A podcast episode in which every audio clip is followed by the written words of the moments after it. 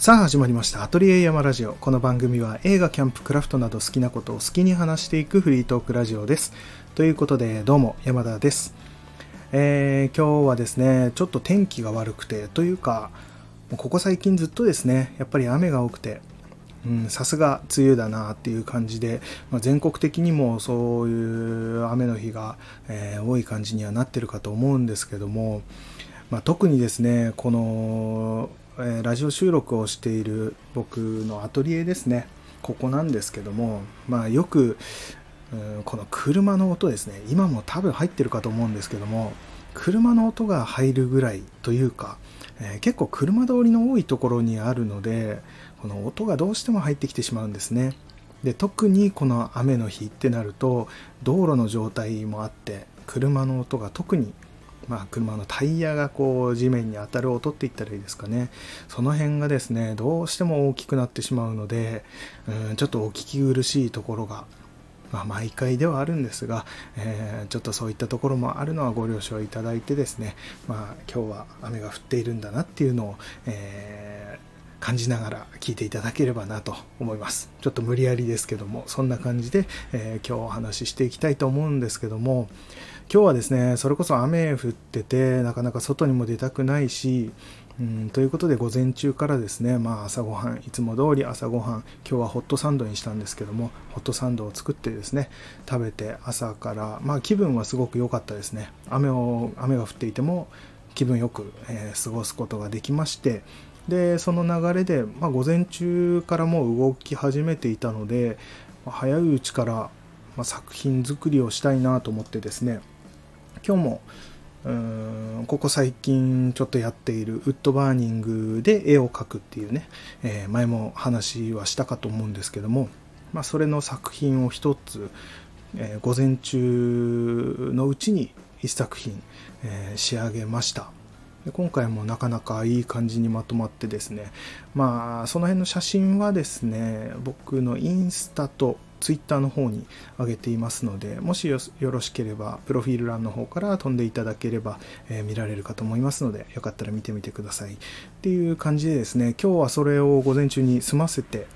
で、まあ、どうしようかなと思って、今日やることっていうのはですね、その、まあ、制作と、あと、まあ、この後ですね、夜は、えー、カフェクラフトマン、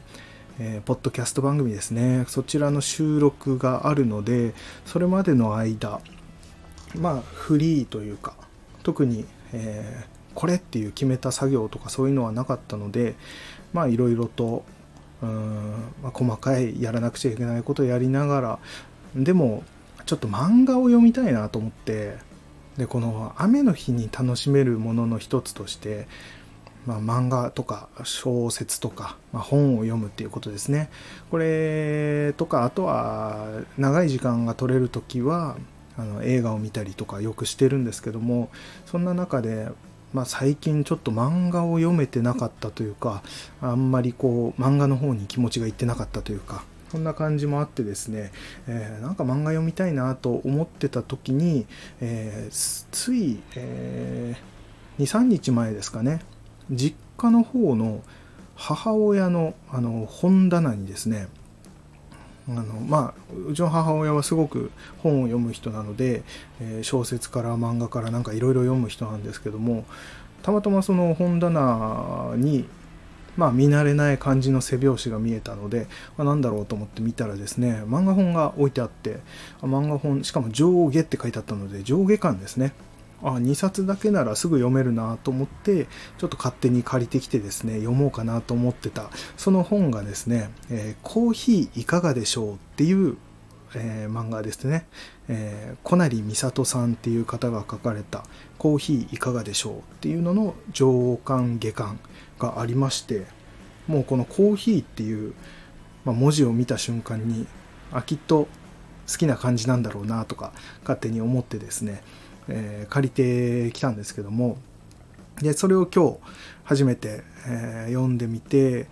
でまあ上下巻のうちのまだ上巻しか読めてないんですね。ちょっとなんだかんだ他のこともやったりしながら読んでたのでえー、っていうのもあって上巻しか読んでないので、まあ、最後まで読めてないっていうところでおすすめするのもどうかなとは思うんですけどもただですねもうこの本の何て言うんだろうな構成というかそういったところがかなり僕好みでもう短編がいっぱい入っていてでその短編の中でも一応つながっている部分があってそのストーリーも追っかけながら、まあ、短編。まあ言ってみれば名探偵コナンとかもそうですよね。まあ、毎回毎回こう短編のね一個一個事件があって、まあ、それとは別で、まあ、一本ストーリーあの黒ずくめの男たちとかとのこうストーリーがあってみたいなそんな感じですけども。まあでもコナンはあれですよね。推理漫画ですよね。でもこのコーヒーいかがでしょうっていうのはどっちかといったらこうなんだろう深夜食堂とかと小説で言うとすごく似てるなと思ったのは「真夜中のパン屋さん」かな、もう僕何冊か全部読んだのかな、それとかもすごい似てる感じでもう日常のまあそれぞれの人がいてそのその人たちの、まあ、悩みだったりとか、まあ、ちょっとした事件が起きたりとかそういったことを、まあ、主人公の青年がこう解決していくっていうようなそういうなんかすごい軽い感じでありながらうーんそのヒューマンドラマの感じですね。でなんか一個一個の物語を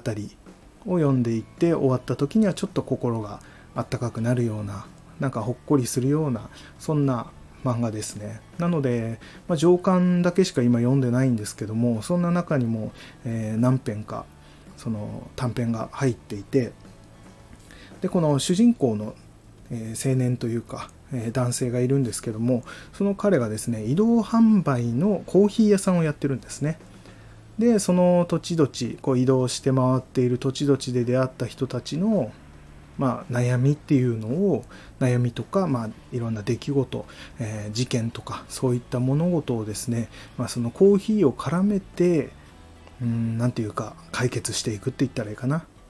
うん、まあなんかそういう風な感じかかなりざっくり言うとそんな感じなんですけども。まあただその彼、えー、にも実は過去にいろいろあって、まあ、訳ありな青年なんですよね。今は移動販売でコーヒーを売っているんだけど、うん、過去にはいろいろあってっていうのがちょっと見え隠れするようなストーリー。でまあ僕はまだ半分しか読んでないのでそれがどうなっていくかっていうのは未だに分かっていないんですけども今の段階ではすごくまあなんか軽い感じで読めてそれでいてちょっと気持ちがこうあったかくなるような物語が入っててで短編短編っていうところでですねこれの助かるところがこうすごい短い時間でこうなんだろう途中で止められるって言ったらいいかな。短編1本読み終わったら1回止めてまあ、何かやることをやってでまた後から戻ってきて読んだ時にまた次の短編から読めるっていうようなすごくこっちのペースに合わせて読めるような漫画になっているっていうところがすごく、うん、読み心地がいいなっていうところでこれすごいおすすめですね。うん。ただちょっと下巻がこれでいてめちゃくちゃ面白くないとかなったらおすすめできなくなっちゃうんですけどもおそらくそんなことはないでしょうし、うん、今のところ上巻はおすすめですねうん、下巻はこれから読みますっていう感じですね。で、これ実はなんかテレビドラマ化をしているようでですね、しかも今年ですね、2021年なので今年でテレビ東京の方でなんかドラマ化してたみたいで僕は全然知らなかったんですけども主演があの中村智也さんですね、えー、この中村智也さんの雰囲気にもすごいぴったりというか逆か。この物語の主人公に中村倫也さんがすごいぴったりな感じのうーんなんかキャストとしてはかなり、うん、ストライクな感じというかなイメージの写真もこの帯のところについているので、えー、そのドラマもよかったらよかったらじゃないな、うん、見てみたいなと僕も思っていますね今見てもいないのにおすすめしようとしてしまいましたけどもうんちょっと何かしらで見れたらいいなと思っていますね。まあ、とりあえずはこの上巻下巻全部読んでみたいなと思っていまして今日はそれをちょっと読んで楽しいなと、まあ、この梅雨時期をですね乗り切る上でなんか大切なこのワクワクする感じとか楽しめるものの一つとしてこの漫画本「コーヒーいかがでしょう」っていう漫画を、えー、読んでおります。それとですね今回写真に載せているかと思いますが、えー、前回もお話ししたあの焚き火台ですね。ウッドストーブ。キースっていうブランドの、えー、ウッドストーブ買ってしまいましたね。うんもうやっぱりこの、えー、ワクワクこの今回の漫画の話もそうですけどもまあこういう風ななんかちょっとこうジメジメしたですねあんまり晴れ間の見えない、えー、ドヨンとしたなんかそんな天気の中ワクワクさせてくれるのはやっぱりキャンプ道具だなと。うんそんな感じでですねもう買ってしまおうと思って買っちゃいましたね。さすがのアマゾンさんで翌日にはちゃんと届けてくれるっていうそんな感じでですね。今回はこの焚き火台とプラスで、えー、巻きばさみっていうんですけども、えー、薪をつかむまあ今までずっとトングみたいな100均のトングとかを使ってたんですけども、え、なんかちょっとちゃんとしたやつ欲しいなと思って前から気になっていたその巻きばさみっていうのもあってまああれですねあのひろしさんえー、芸人のひろしさんがよく使っているテオゴニアっていうえー、ブランドの巻きばさみあれかっこいいなと思って買おうかなとは思ってたんですけどもうんと巻きばさみ探してる時にまあもちろんそのテオゴニアも良かったんですけどもノーブランドのやつですね。もう全然、まあ、聞いたこともないような感じの名前だったから今も覚えてもいないんですけどもそこでですねまあ似た感じの形のものなんですけどもサイズが小さいやつがあってですねテオゴニアのやつは確か40何センチとか40センチ以上の大きさだったかと思うんですよね長さが。でも僕が見つけたのがですね31センチって書いてあったんですよ。で10センチぐらい短いんですね。っていうのもあってあこれいいなと思ってっていうのも僕はできるだけこうコンパクトにしたいっていうのとあの夏のキャンプというかこの暖かくなった時期のキャンプなので焚き火自体がですねそもそもなんだろうなガンガンやるっていう感じではないかと思うんですね、まあ、前回もお話ししましたけどもそれでそのウッドストーブっていうちょっと小ぶりな焚き火台が欲しいっていうのもあったのもあって、うん、そんなにガンガン焚き火をするもんでもないよなっていうのとうん、できるだけコンパクトにまとめたいっていう時にちょうどその巻きばさみそれこそ3 0センチぐらいの大きさの巻きばさみっていうのがあってあこれはいいなとちょうどいいなっていう。で見た目もなんかこう気をてらった感じのデザインでもなく何、ともないって言ったらいいかな。本当にシンプルな形なので僕はそういう何ともないものも結構好きだったりもするので、うん、あちょうどいいと思ってそれもまあ2000円ぐらいだったかな。で買えたのでそれも一緒に頼んでですね買いましたね。なのでもう次のキャンプがすごい楽しみでですねでこの焚き火台実際に買ってみてまだまだ火を焚いたりはしてないんですけども届いてまあ開けてみてでその焚き火台自体をこう組んでみて組み立ててみてっていう感じなんですけどもうんすごくやっぱり良さそうですね。今のところうんまだ火焚いてないので何とも言えないですけども、まあ、組んだ感じちょっと組み立てが面倒なところはありますし、うん、慣れないとあの組み立てる時にちょっとなんかこうバラバラっとなってしまったりするのでうまいことこうなんだろうな組み方っていうのを慣れていかないといけないかなっていうところはあるんですけどもまあそれでもですね組んでしまえば結構しっかりしてますしでチタンですごく軽いものではあるんですけどもただ結構ですねなんかその厚みがあって一枚一枚その焚き火台の、えー、と4枚の板と周りを囲う4枚の板とあとは墨受けとあとロストルっていうのかな？っていうので、えー、6枚計6枚の板プラスあと五徳になるもの小さいパーツがついてるんですけども全てですねそれなりに厚みがあるんですね、うん、1ミリぐらいはあんのかな、うん、そこそこの厚みがあって結構しっかりした感じなんですよね。なのでこう薄っぺらい感じでなんか、安いのかなとかっても思ってたんですけども結構しっかりした、えー、厚みがあるので火を焚いてもそんなに歪みとかは気にならなそうなぐらいのしっかりしたものでですね、そこはちょっと意外でした。もっと薄いもんだと思ってましたけども。なのでそれでいて 315g だったっけかな。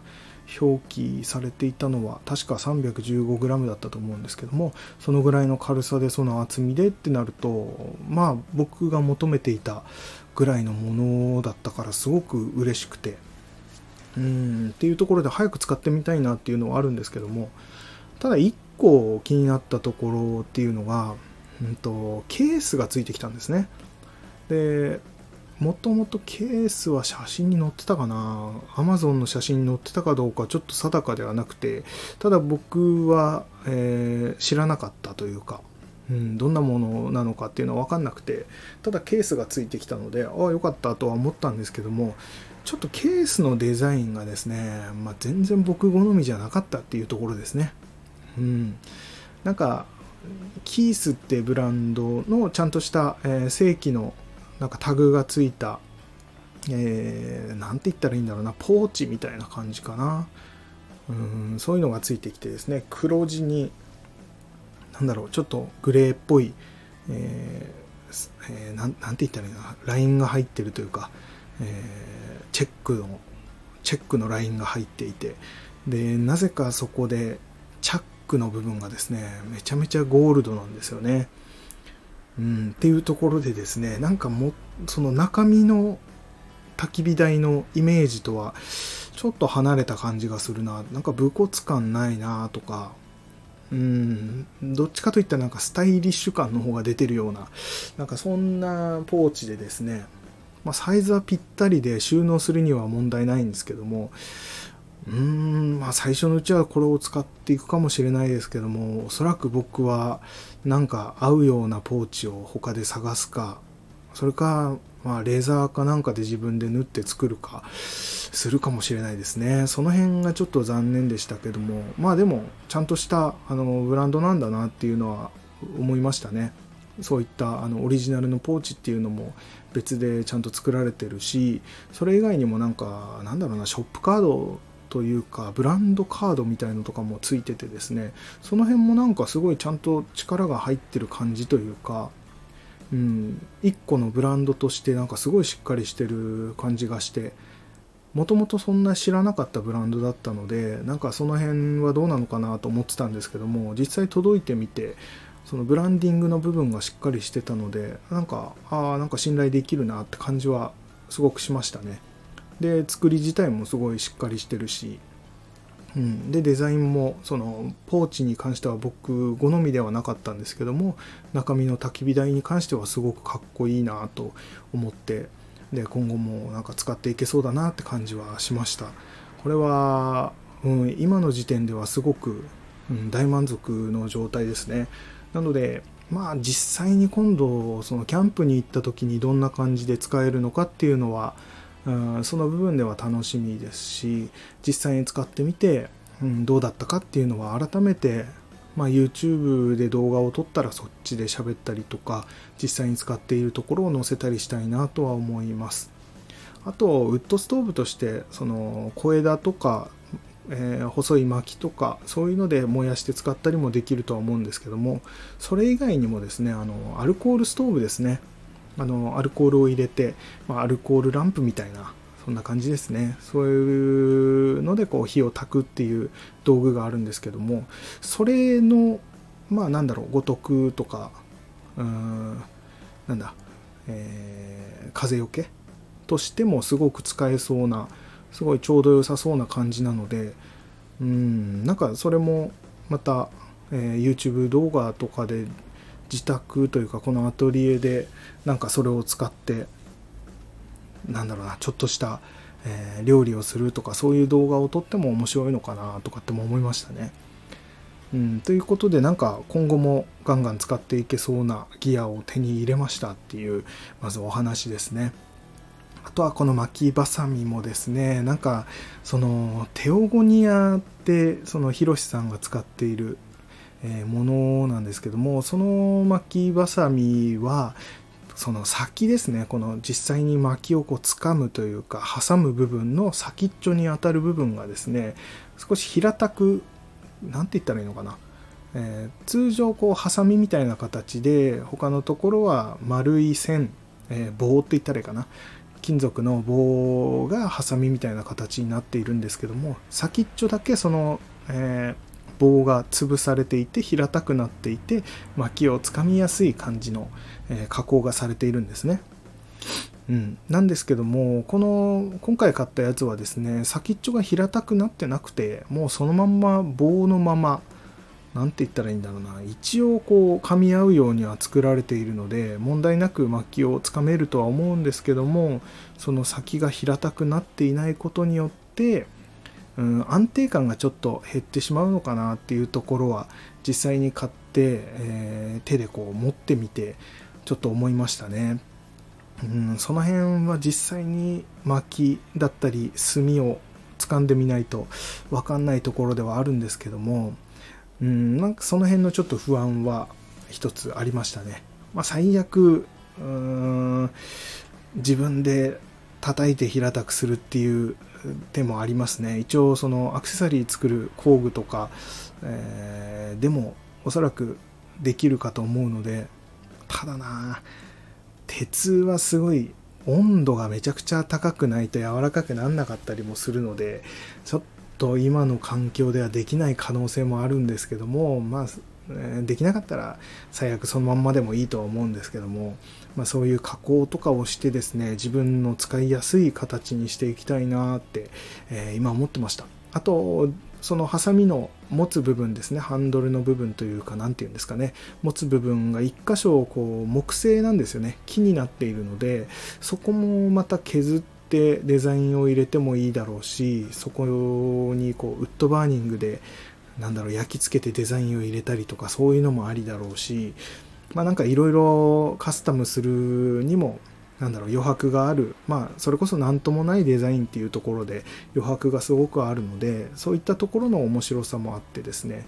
うんなんかいろいろやってみたいなって気持ちにはなりましたね。それこそシルバーとか真鍮で自分でちょっと形パーツを作ってですねそれをこう木の部分になんだろうな取り付けるというか、うん、そういう風な加工とかも多分できるかと思うのでその辺は今後ちょっと考えてですねなんかちょっとオリジナルの、えー、ギアに仕上げていきたいなとか考えていました。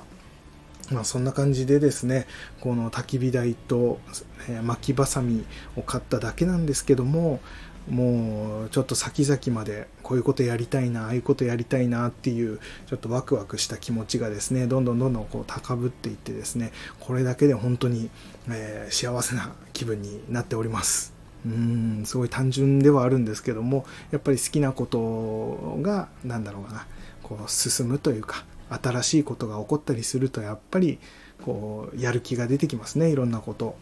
うん、ということでなんか自分へのご褒美的なものはっぱりちょくちょくあるといいんだなと思いましたね。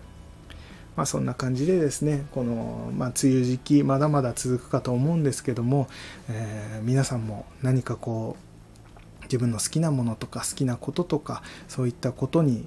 まあこうやってお金を使って何かを買うとかじゃなくてもなんか新たなことを始めてみようかなとかうん前々から気になってたあの、えー、なんだろうな、映画見てみようかなとか、あの漫画本買ってみようかなとか、なんかそういうことでも、なんか新たなことに挑戦したりとか、新たなことを取り入れていくことで、うん、なんか新たな、なんだろう、感情とか、自分の感情だったりとか、うん、まあ、それこそ新たな物語に出会えたりとか、そういうことだけでも、なんかこの、なんだろうな、ちょっと落ちてしまうような気圧の低いですね、えー、そんな日もですねなんかいい一日になったりとか、うん、するんじゃないかなって、えー、思いながら僕も今はいろんなことをやってみようかなと思っております。まあ、ちょっとまたダラダラと、えー、長い話になってしまいそうなので今日はこのぐらいにしたいと思います。まあ、また次回何を話すか分かりませんが、えー、またぜひ聞いてやってください。あと僕がやっています Twitter、Instagram、Facebook、あと YouTube チャンネルなど、えー、よかったらプロフィール欄の方から見ることができますのでそちらの方をチェックしてみてください。あと、えー、この間、えー、販売終了しました限定商品ですね。こちらはオンラインショップの方からは、え、非公開オンラインショップの方で非公開とさせていただいても載ってはいないんですけども、えー、ご購入いただいた方ですね、もう多分手元には、届いてるかと思うんですけども、えご購入いただきありがとうございましたということをこちらの方でも伝えさせていただきます。え今後ですね、また Shines in Distortion、えー、僕がやっているシルバーアクセサリーブランド、 Shines in Distortion の方ですね、再始動ということで、またいろんなことを、いろんな作品、えー、も作っていきたいと思っていますので、そちらの方も、えー、随時、うん、何かがありましたら、SNS の方、あとはオンラインショップの方に上げていきたいと思いますので、そちらの方もぜひチェックしてみてください。ということで、今日はこのぐらいにしたいと思います。山田でした。さようなら。